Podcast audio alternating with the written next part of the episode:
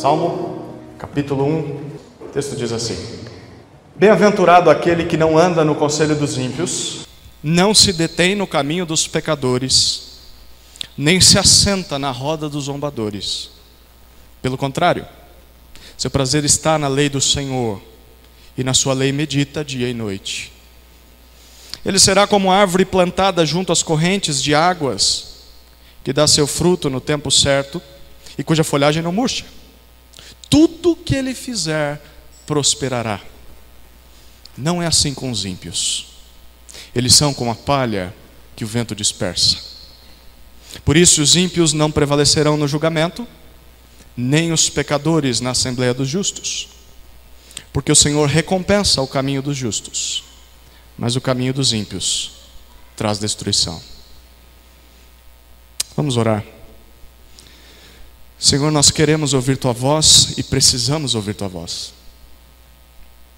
Por isso eu oro para que o teu Espírito abra os olhos do nosso coração, para que possamos contemplar as maravilhas desse salmo e que o nosso coração seja exposto à luz da revelação de quem o Senhor é.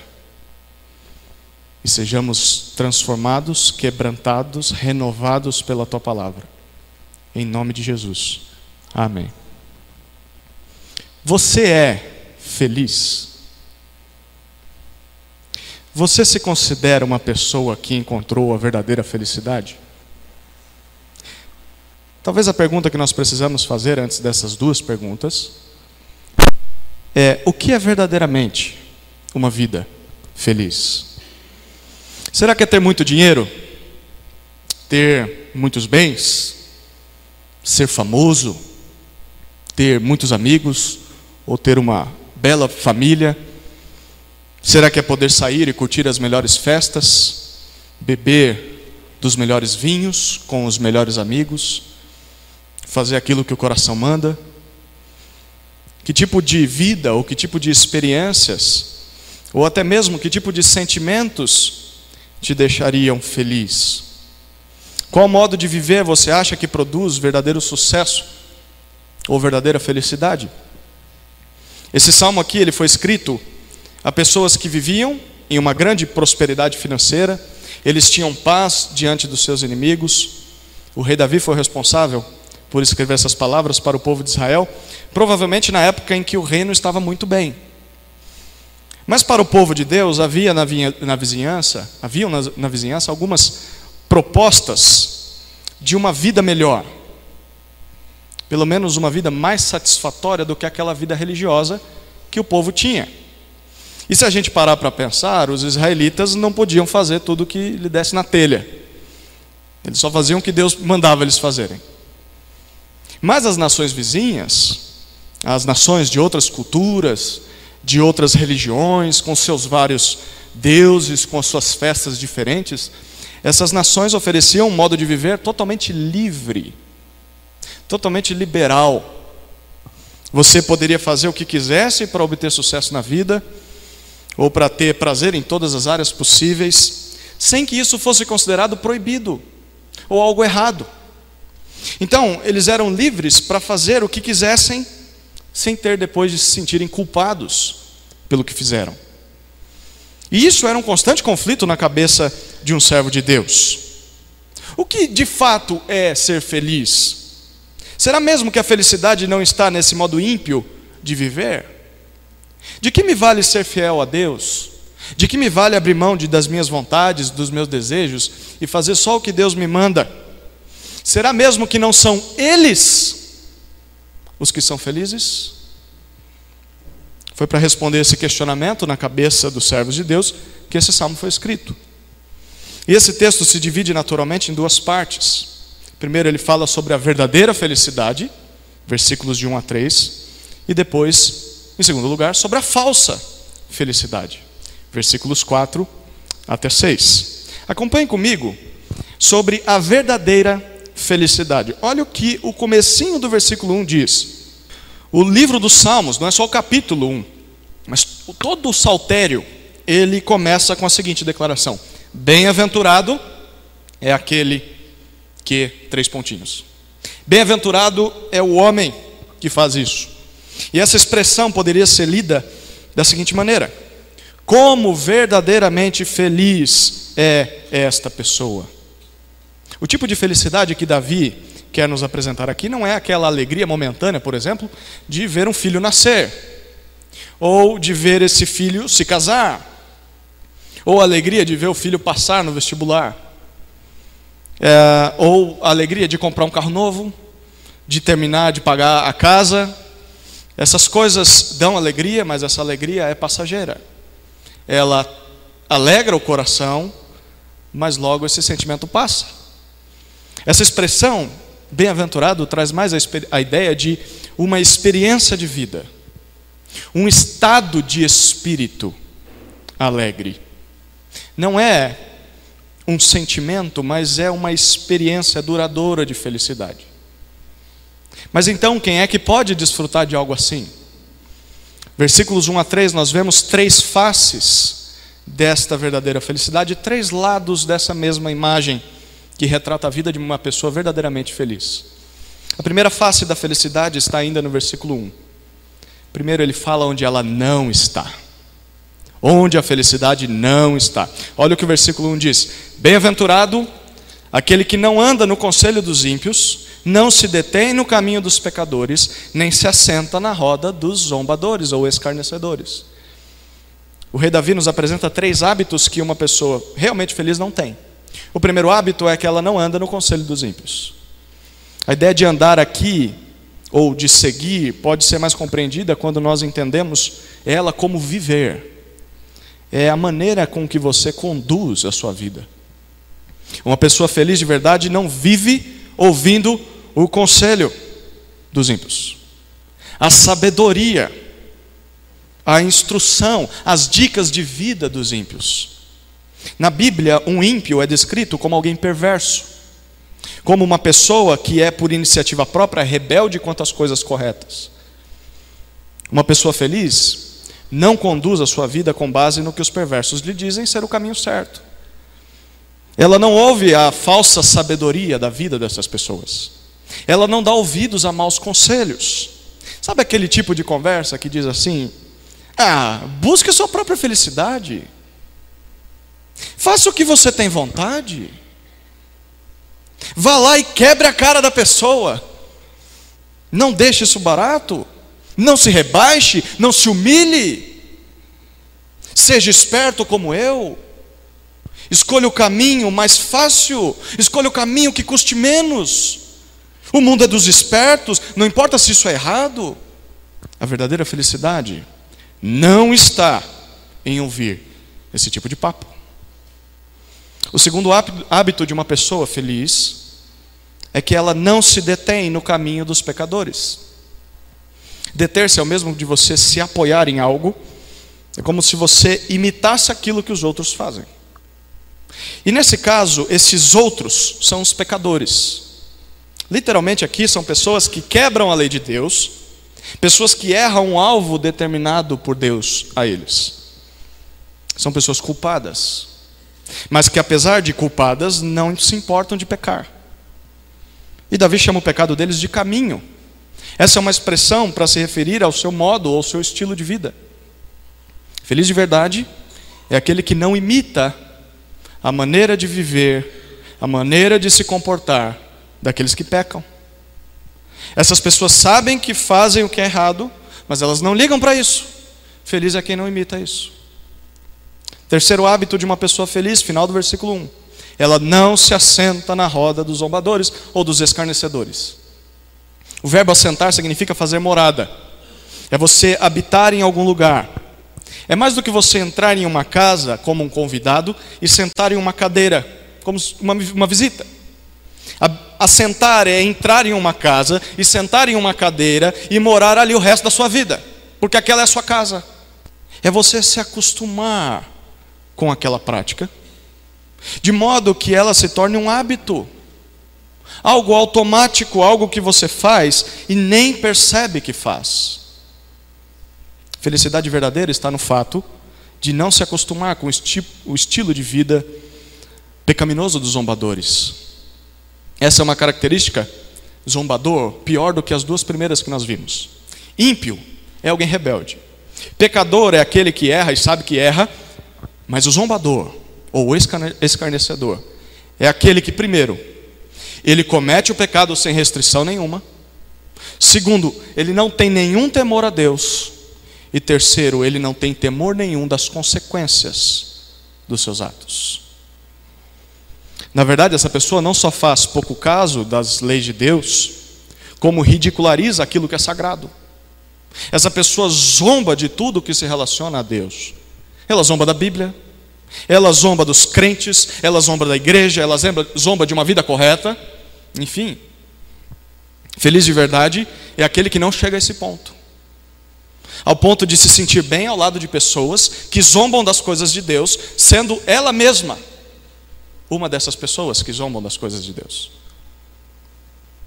Certo comentarista diz o seguinte sobre esse versículo: quando rir das coisas sagradas e desobedecer às leis se torna uma forma de entretenimento, é porque de fato as pessoas chegaram ao fundo do poço. O que nós acabamos de ler é como se fosse descer uma escadaria, como nós temos aqui na frente, a escadaria da degradação.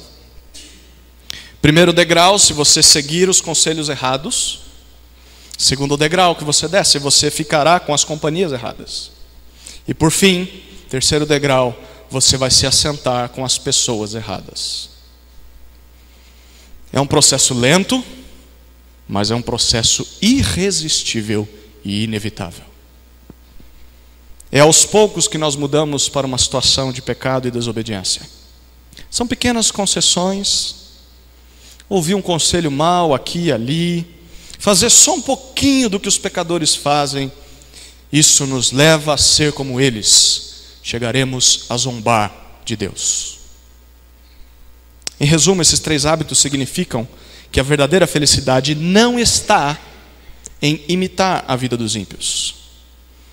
Na verdade, a verdadeira felicidade está em ter aversão por esse modo de vida.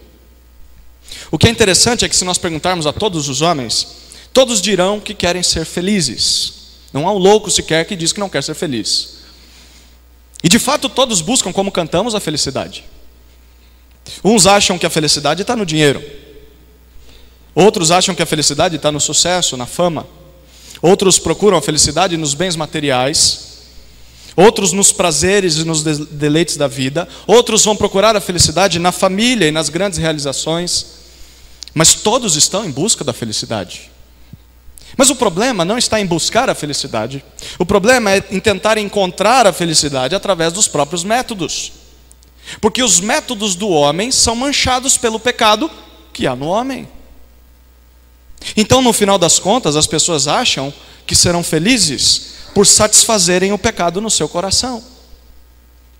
Mas perceba que Davi, apesar de poder ter todas essas coisas que nós acabamos de descrever, porque ele era um rei, ele nos diz que o primeiro passo para a verdadeira felicidade é renunciar esse caminho o caminho de buscar satisfazer os próprios pecados. Se eu e você não recuarmos, não nos afastarmos do modo de vida dos ímpios, nós nunca seremos felizes. Isso não significa que nós vamos ter de evitar todo e qualquer descrente, mas sim que nós não devemos nos contaminar com as práticas deles. Então nós podemos sim estar entre eles nesse mundo, no seu trabalho, dentro do seu lar, mas não ser como eles, tendo a vida parecida com a deles. Isso me faz pensar em algo muito comum a nós. Eu sei que é uma situação muito triste, mas se você já teve contato com um dependente químico, um usuário de drogas. Você sabe que é assim que funciona. No processo de recuperação, um dos passos mais importantes a se tomar é mudar de companhias. É preciso que ele pare de andar com aquelas pessoas que usam drogas, com aquelas pessoas que motivam ele a, usar drogas. É preciso se afastar daqueles que vendem as drogas. Enfim, você deve mudar de ambiente mudar de amizades, fugir da companhia e da influência dessas pessoas. Queridos, pessoas em recuperação espiritual como nós, precisa mudar de companhias para poder parar de pecar. Já dizia o dito popular: é estupidez tentar alcançar resultados diferentes através dos mesmos métodos de sempre. Você sempre faz a mesma coisa que é resultado diferente. Estupidez. Se você quer abandonar o pecado, mas não muda de companhias, nada mudará na sua vida. Se você quer mudar, mas você continua sob as mesmas influências de pessoas ímpias, a sua vida continuará infeliz. Você precisa mudar de hábitos, parar de frequentar aqueles lugares, mudar de rota para o trabalho, trocar de pensamentos, mudar as suas palavras, enfim, para ser feliz é preciso não se associar com o modo de vida dos ímpios. A verdadeira felicidade não está lá. Essa é a primeira face da felicidade, ela não está na vida do pecado. A segunda face da felicidade, versículo 2. Agora ele diz aonde ela está. Olha o que o versículo 2 diz. Pelo contrário, seu prazer está na lei do Senhor, e na sua lei medita de dia e de noite. Em contraste com alguém, com o que alguém feliz não faz, Davi agora nos apresenta o que então essa pessoa faz. Se a felicidade, então, Davi, não é encontrada numa vida de pecado, onde ela é encontrada? Agora nós vemos duas dicas de onde está a verdadeira felicidade. Primeira dica: ter prazer na lei do Senhor.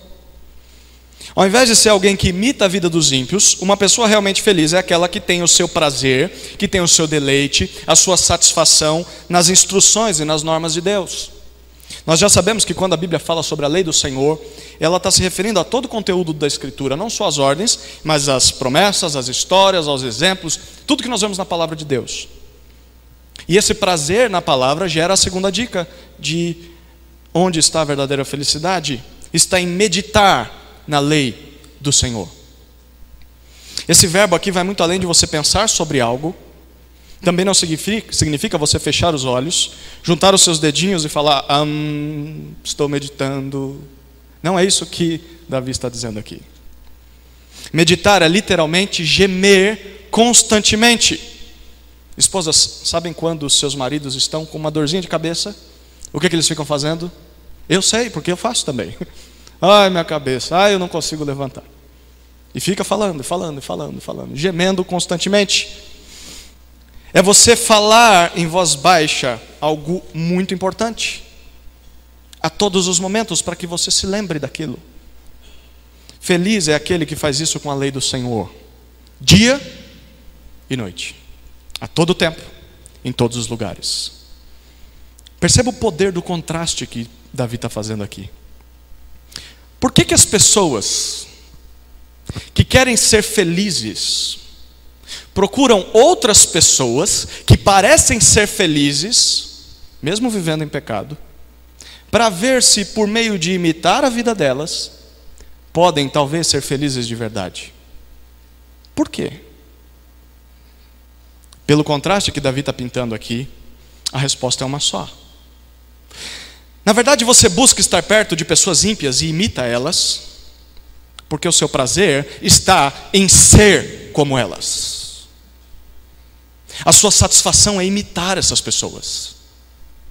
O seu deleite é o pecado. Ser feliz de verdade implica em saber que a felicidade não está no pecado. Logo, você não tem mais prazer no que é errado. Mas você tem a necessidade de se satisfazer com algo. Então, o seu desejo passa de ser o desejo pelo pecado para ser o desejo pela palavra de Deus. O seu prazer não é mais a desobediência, mas é a obediência. Você agora tem nojo do pecado e você anseia pela palavra. E esse prazer vai ser expresso no fato de você não só ter um tempo devocional diário com a sua Bíblia, mas você ficar repetindo o que você lê nela o dia todo. Perceba, se nós falamos com o Senhor sobre a palavra, a palavra falará conosco sobre o Senhor. Não cabe a nós criarmos um caminho para a felicidade. Para Deus há só um caminho, e esse caminho está na palavra dele. A obediência e a fé no que ele diz é o próprio caminho da felicidade. E nós só vamos conseguir meditar na palavra de Deus uma vez que os nossos valores forem mudados. Quando nós entendemos que estamos, o que nós estamos lendo nesse salmo, nós aprendemos que devemos nos deleitar mais na voz de Deus do que nos nossos pecados. O que sai da boca do Senhor é mais saboroso do que o prazer que nós podemos encontrar naquele pecado oculto, ou naquele pecado de, de estimação. Porque aquele pecado pode ser bom no momento, mas o que ele traz depois, você sabe, ele traz remorso, ele traz sentimento de culpa. Mas na palavra de Deus há rios de vida. Obedecer ao Senhor dá prazer eterno e não traz culpa traz paz. Um homem de Deus chamado Thomas Watson, certa vez disse o seguinte: Enquanto o pecado não for amargo, Cristo não será doce. Enquanto o pecado não for amargo, Cristo não será doce. Você só vai conseguir meditar na palavra de Deus quando você entender o quanto o seu pecado é sujo Quando você tiver nojo do seu pecado, você vai encontrar prazer na lei do Senhor. Mas isso vai exigir sacrifício da sua vontade. Você vai ter de dizer não para os seus impulsos pecaminosos. Você vai ter de dizer não para os caminhos ímpios. Vai ter de direcionar as suas afeições agora não mais para o pecado, mas para os caminhos de Deus. A segunda face da felicidade é que ela está na obediência à lei do Senhor. Terceira face da felicidade é o que ela produz. Olha o versículo 3. Ah, ele será como a árvore plantada junto às correntes de águas, que dá o seu fruto no tempo certo e cuja folhagem não murcha. Tudo o que ele fizer prosperará. Davi para de explicar como age uma pessoa feliz e agora ele diz como ela se parece. Ao que nós poderíamos comparar uma vida verdadeiramente feliz? Davi diz que o homem feliz é como a árvore plantada junto às correntes de águas. Davi está pintando um quadro para nós. E um quadro em que ele vê uma sementinha, que certa vez foi lá no passado plantada ao lado de um rio, onde há águas correntes. E essa sementinha, com o passar do tempo, cresceu e virou uma bela e forte árvore. E por que ela cresceu tanto assim? porque ela estava perto de uma fonte de nutrientes, perto da água corrente. E Davi enriquece essa pintura nesse quadro, nos mostrando como é esta árvore plantada junto às águas. Ele diz, primeiro, ela dá o seu fruto no tempo certo. Mesmo em épocas de seca, mesmo em épocas de falta de chuva, essa árvore é diferente das outras árvores. Essa árvore produz frutos, porque ela é sustentada por dentro e não por fora. A raiz desta árvore dá para ela a água que ela precisa para dar frutos. Mas em segundo lugar, ele diz que ela tem uma folhagem que não murcha. Não é só na época da colheita que essa árvore é útil, mesmo em outras épocas ela é vistosa e ela sempre oferece sombra para quem precisa. Que belo quadro nós estamos imaginando aqui, né? Uma árvore que não depende de fatores externos para ser um refresco para as pessoas, além de ser útil para dar alimento às pessoas. Ela tem água em abundância porque ela está ao lado de um rio. As raízes dela sempre dão o suficiente para que ela floresça, para que ela frutifique. Mas o mais importante é o fato de que essa árvore está bela e produtiva, mesmo quando o tempo está ruim. O mundo pode estar caindo ao seu redor, mas ela continua sempre estável e sempre produtiva. Ela vai dar o seu fruto no tempo certo. Final do versículo 3, Davi mostra o alvo da sua comparação. Ele diz que o homem feliz é como essa árvore. O que, que ele diz? Tudo o que ele fizer prosperará. Em qualquer tipo de obra, qualquer projeto, qualquer empreendimento que ele se envolver, em qualquer, qualquer área da vida, esse homem será próspero. Mas o que é prosperidade? Hoje em dia a gente ouve falar bastante sobre isso, né? Segundo a Bíblia, a prosperidade verdadeira não é ter dinheiro em grande quantidade, não é ter uma boa saúde, sair andando numa cadeira de, de uma cadeira de rodas, ou até mesmo ter tudo aquilo que você sonha. É isso que você vai ouvir por alguns lugares aí. Prosperidade não é isso. Sabe por quê? Jesus não foi assim. O apóstolo Paulo não foi assim. Mas você não pode negar que eles foram prósperos. Sim ou não? Sim. Prosperidade bíblica tem mais a ver com efeitos espirituais. Não é ter riquezas ou desfrutar de estabilidade física, mas é ter riquezas e estabilidades espirituais. É por isso que quem rejeita o pecado e obedece à lei de Deus é feliz. Mesmo em momentos difíceis da vida, ele é nutrido interiormente pela, pela própria palavra de Deus. E isso faz com que ele produza frutos externos em tudo que ele faz. Esse homem não depende das circunstâncias. Se a vida dele está boa ou se está ruim, se ele está em momentos de alegria ou de luto, se a sua saúde está boa ou não, ele é satisfeito por dentro. Ele não precisa da chuva, ele tem um rio da vida dentro de si. Ele não é como aquele tipo bobo alegre, aquela pessoa que fica dando risada infantil e dizendo: Ah, vamos ignorar as tristezas da vida e vamos sorrir mais. Ele não é essa pessoa. A pessoa verdadeiramente feliz, ela sofre sim com os momentos de seca. Ela chora, ela fica triste, ela entra em luto. Mas em tudo isso não falta para ela alimento para a sua alma. Ela se encontra em uma situação, uma condição saudável, mesmo em meio ambientes hostis. O seu alimento é interno. É o prazer e a meditação na lei do Senhor. A vida em geral é uma vida de constantes tristezas, com picos aqui e ali de felicidade. Se você chegar para qualquer pessoa, o seu mecânico, o seu vizinho, o seu colega de trabalho nessa semana e perguntar: como é a sua vida? Ela talvez poderia ser descrita assim: você é infeliz, é uma linha que vai reta. Às vezes você tem alguns picos de alegria, mas logo volta a infelicidade. Às vezes tem, às vezes, mas o constante é a infelicidade. Você tem o nascimento de um filho e você se alegra.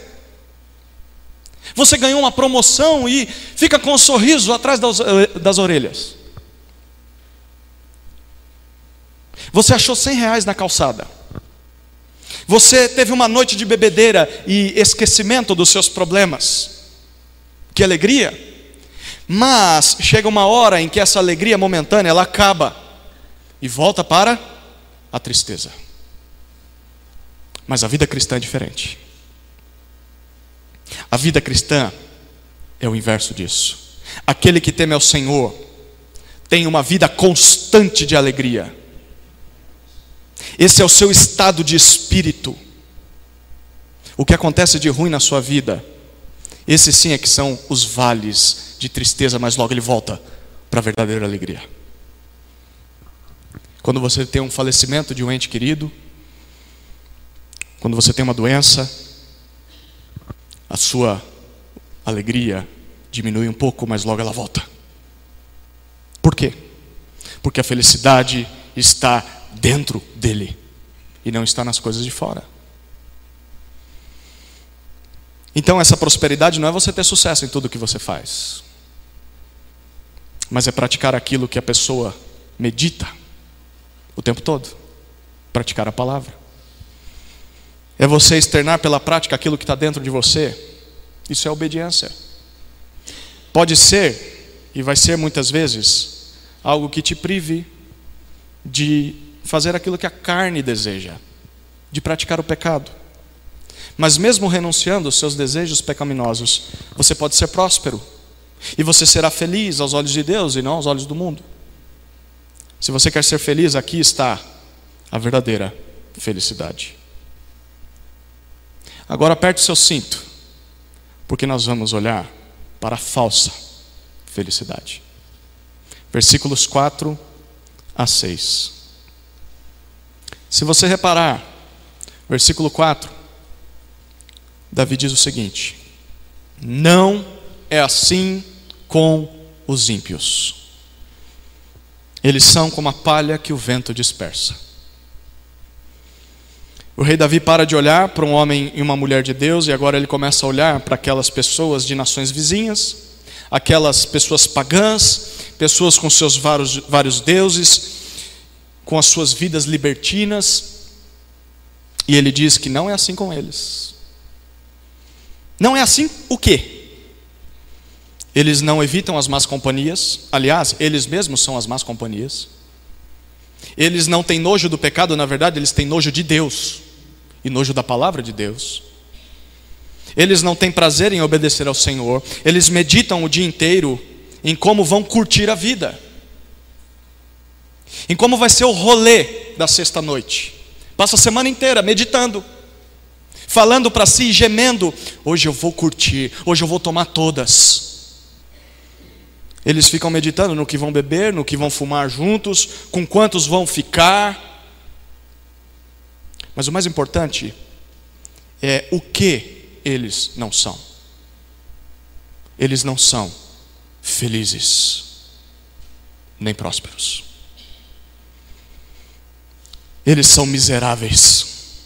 Eles parecem felizes eles acham que são felizes, mas na, na verdade são deploráveis. E por que eles são assim? Nesses versículos, Davi faz uma descrição dessas pessoas em três, parte, três partes.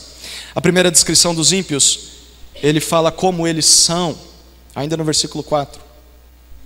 Aqui está a razão dos ímpios não serem verdadeiramente felizes. Ele diz: eles são como a palha que o vento dispersa.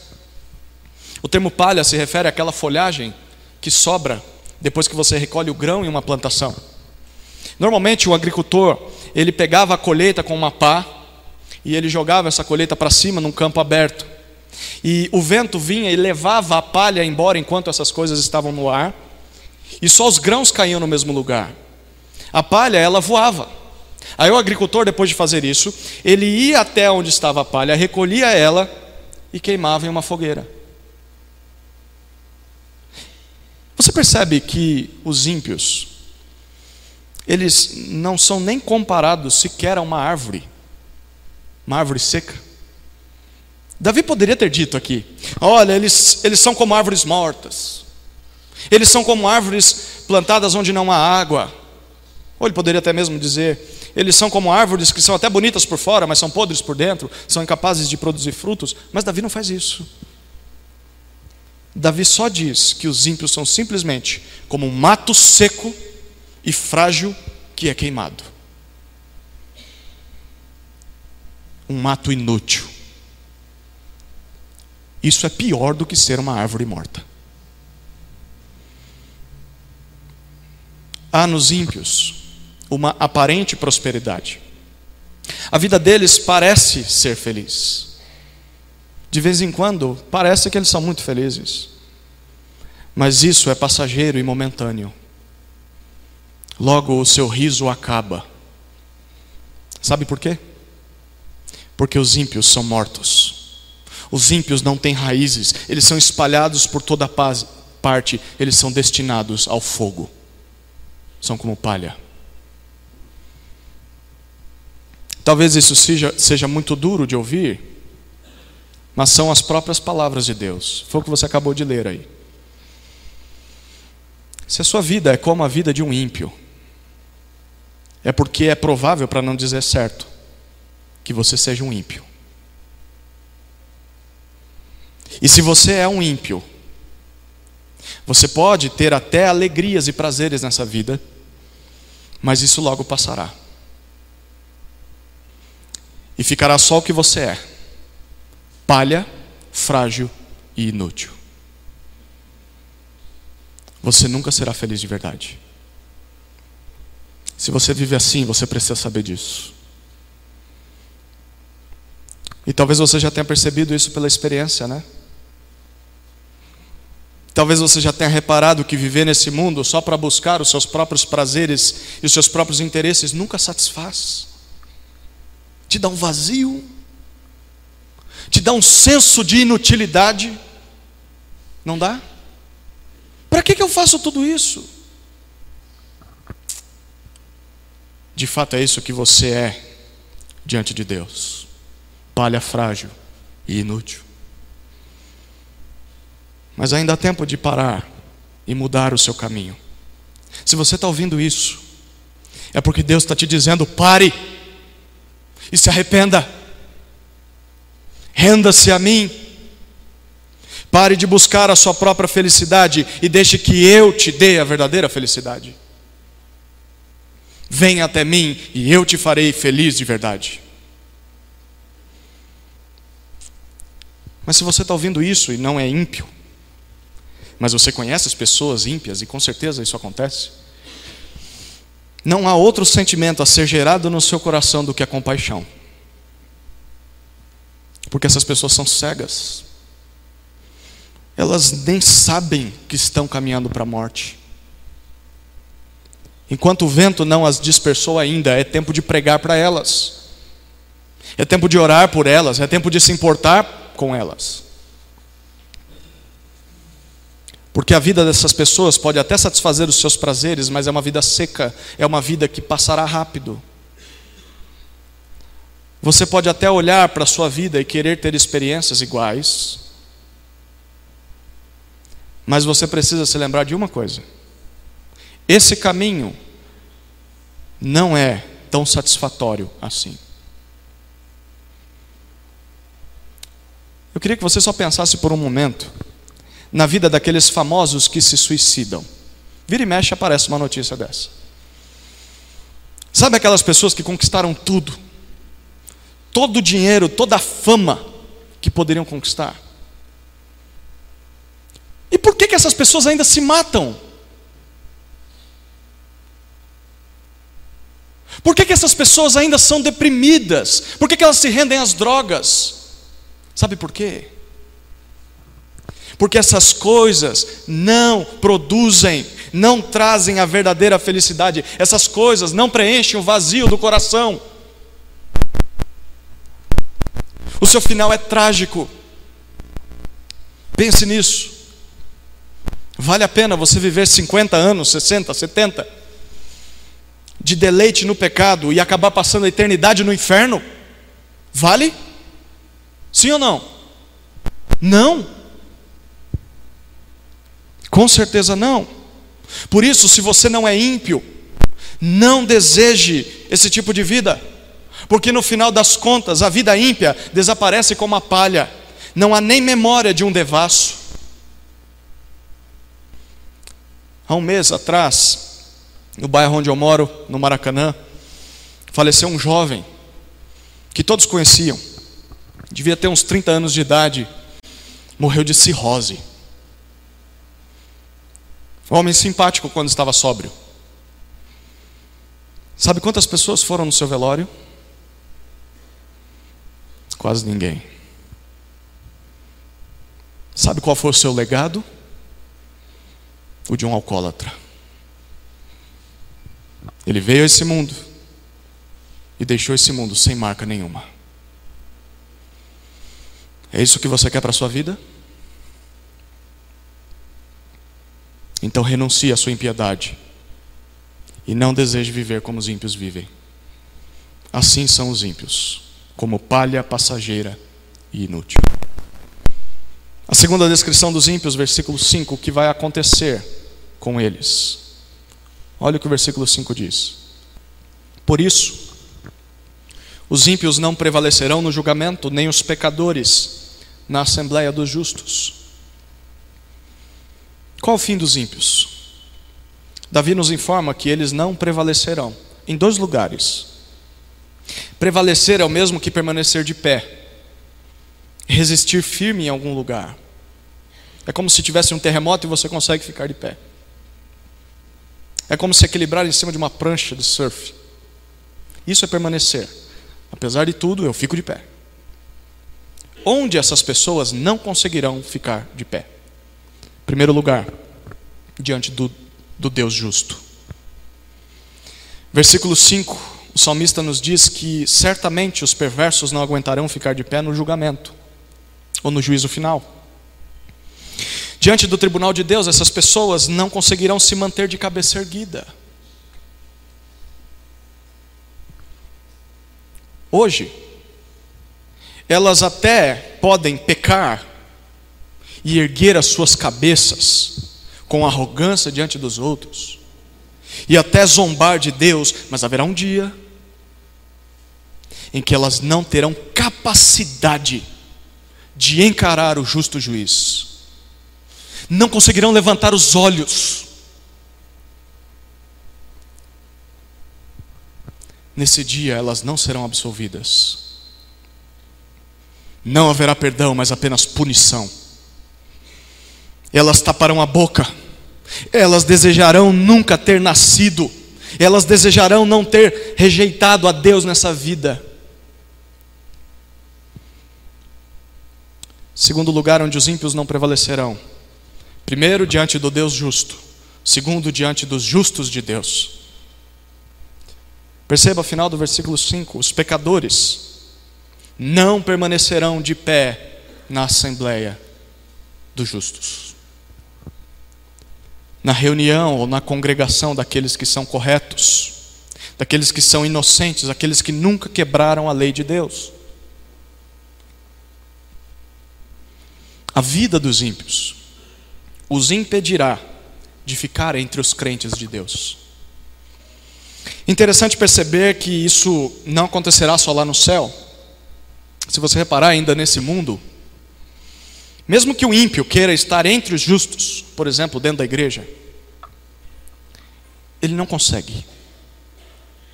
Uh, ele pode até frequentar o mesmo local, ele pode até vestir as mesmas roupas, ele pode ouvir as mesmas músicas, ele pode usar a mesma linguagem, mas ele não consegue viver como os crentes.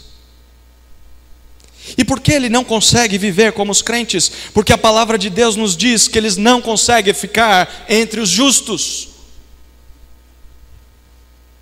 É impossível para eles. Mas um dia isso será mais nítido e será definitivo. Eles não poderão sair do julgamento final e ir para o lado dos crentes. O seu lado não será o lado dos crentes, o seu lado será o lado oposto. Eles não serão perdoados, mas serão punidos. Só os justos entrarão no céu, os ímpios vão para o inferno. E depois do juízo final não haverá mais volta, será eterno. É isso que vai acontecer com os ímpios.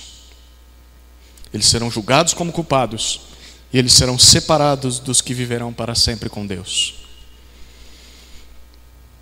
Eles podem até achar que seu estilo de vida é o que traz a verdadeira felicidade, quando na verdade essa pessoa está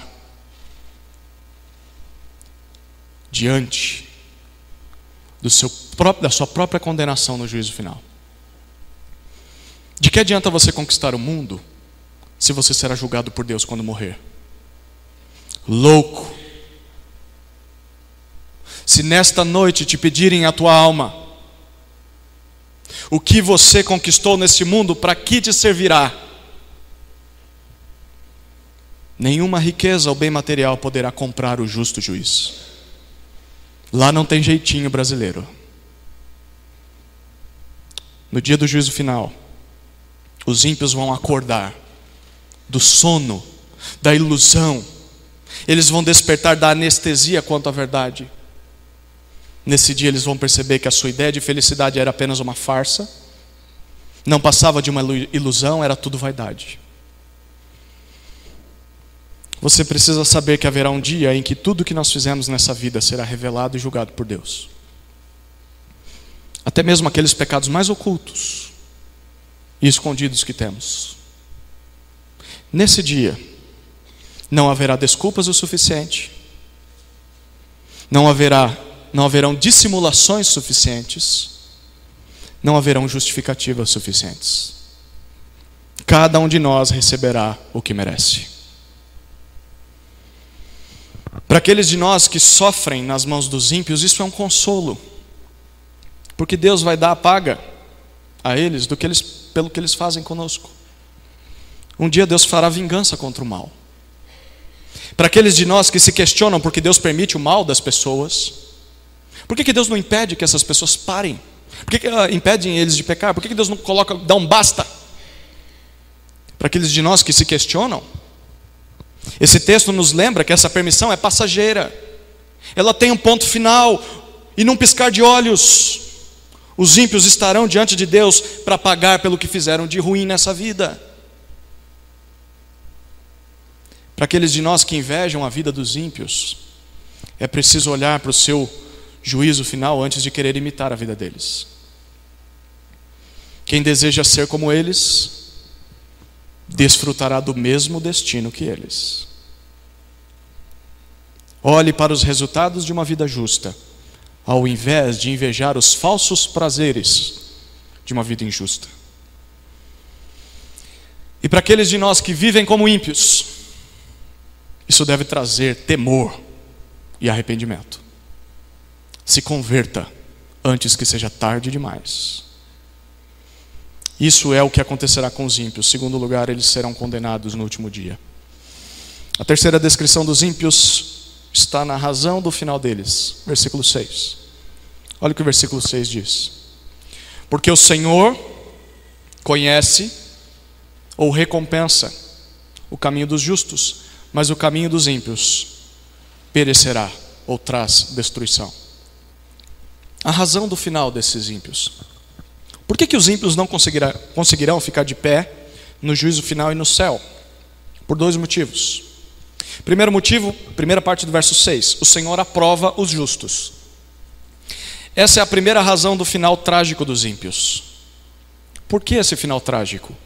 Porque o Senhor recompensa o caminho dos justos. A outra versão vai dizer que o Senhor conhece o caminho dos justos. De fato, essa palavra aqui tem uma tradução bem confusa, mas no seu uso no restante do Antigo Testamento, Antigo Testamento parece trazer a ideia de que Deus sabe o caminho, o estilo de vida dos justos, Ele sabe sobre isso, e Ele não só sabe tudo isso, como Ele concorda e aprova esse caminho. E de fato, ah, Deus aprovar o caminho dos justos acaba redundando em Ele recompensar esse caminho. A justiça merece ser louvada. O céu é o lugar dos justos. E Deus recompensa quem é assim.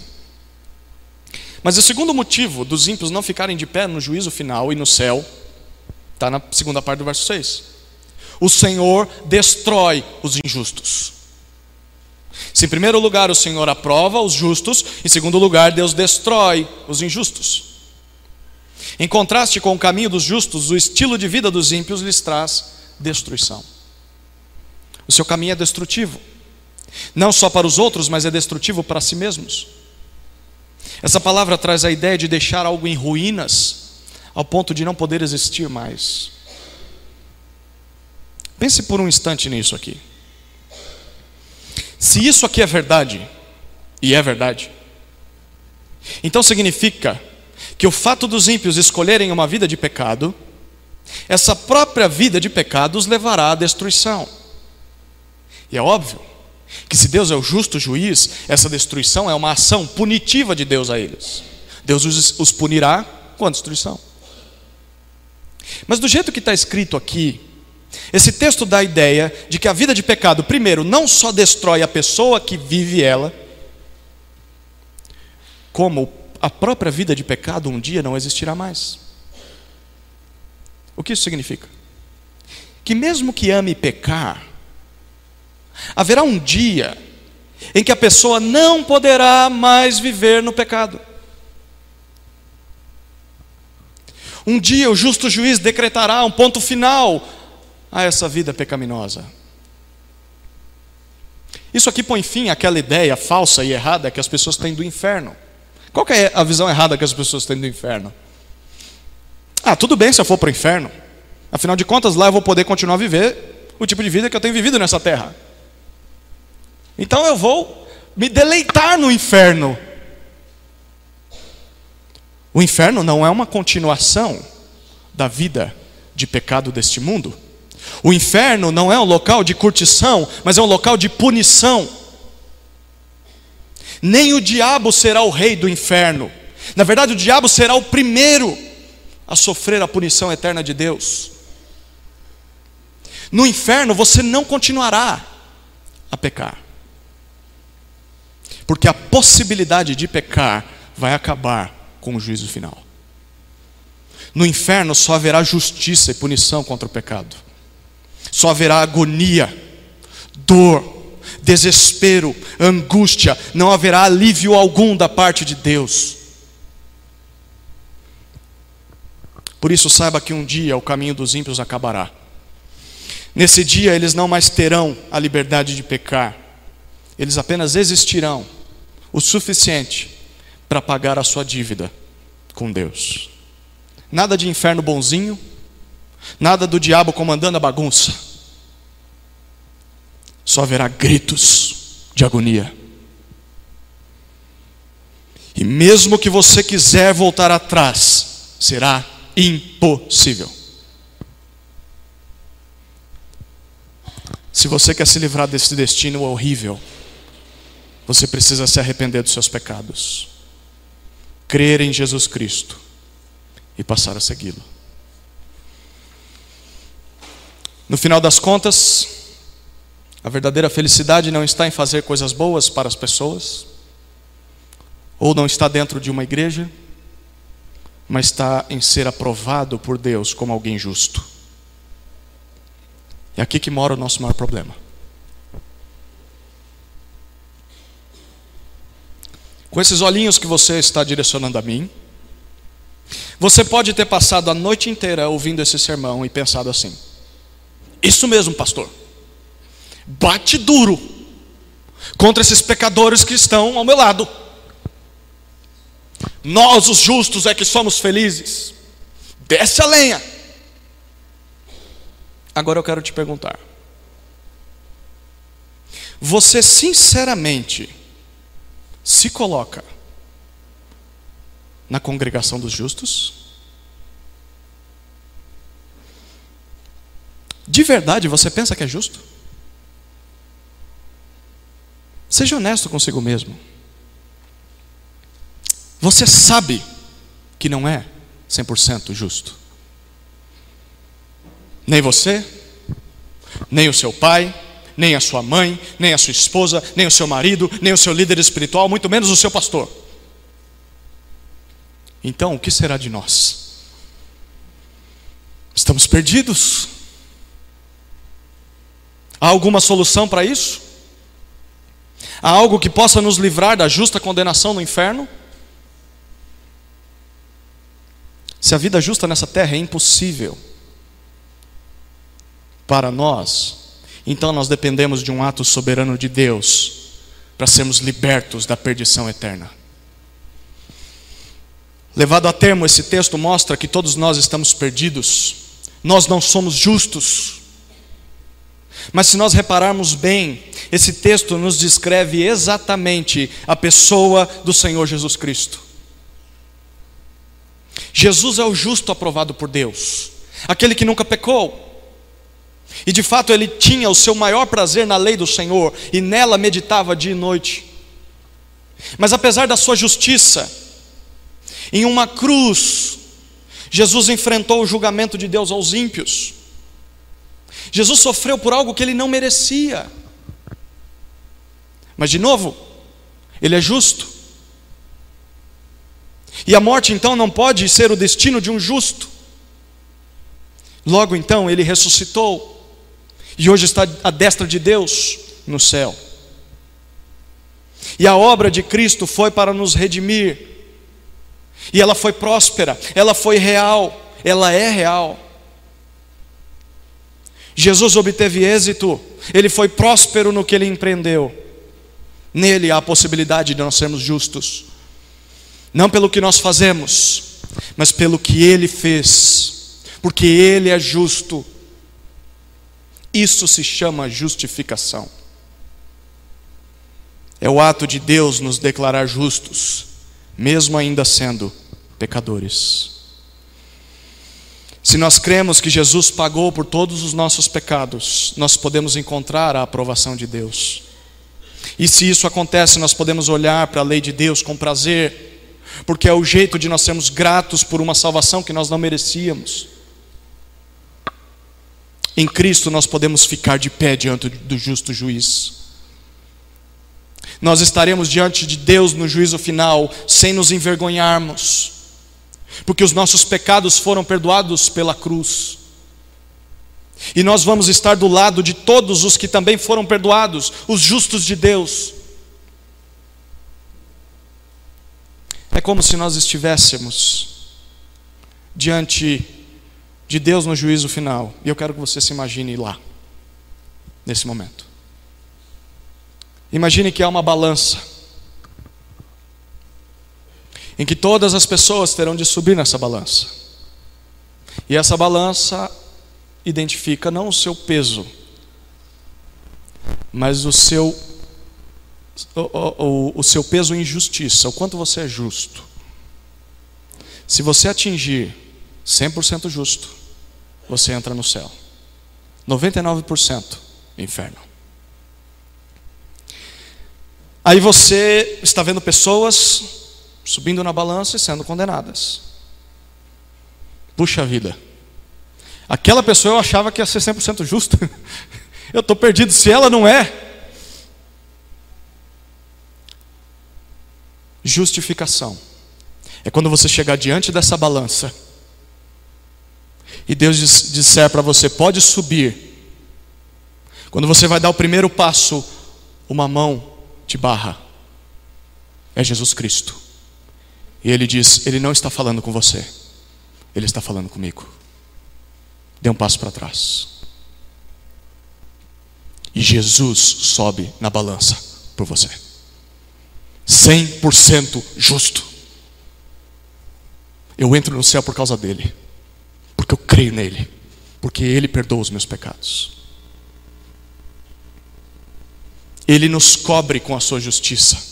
Ele nos esconde da condenação ao inferno, Ele nos liberta do pecado e da destruição que o pecado causa, Ele nos dá a verdadeira felicidade. Renda-se a Ele nessa noite e você vai encontrar a verdadeira felicidade.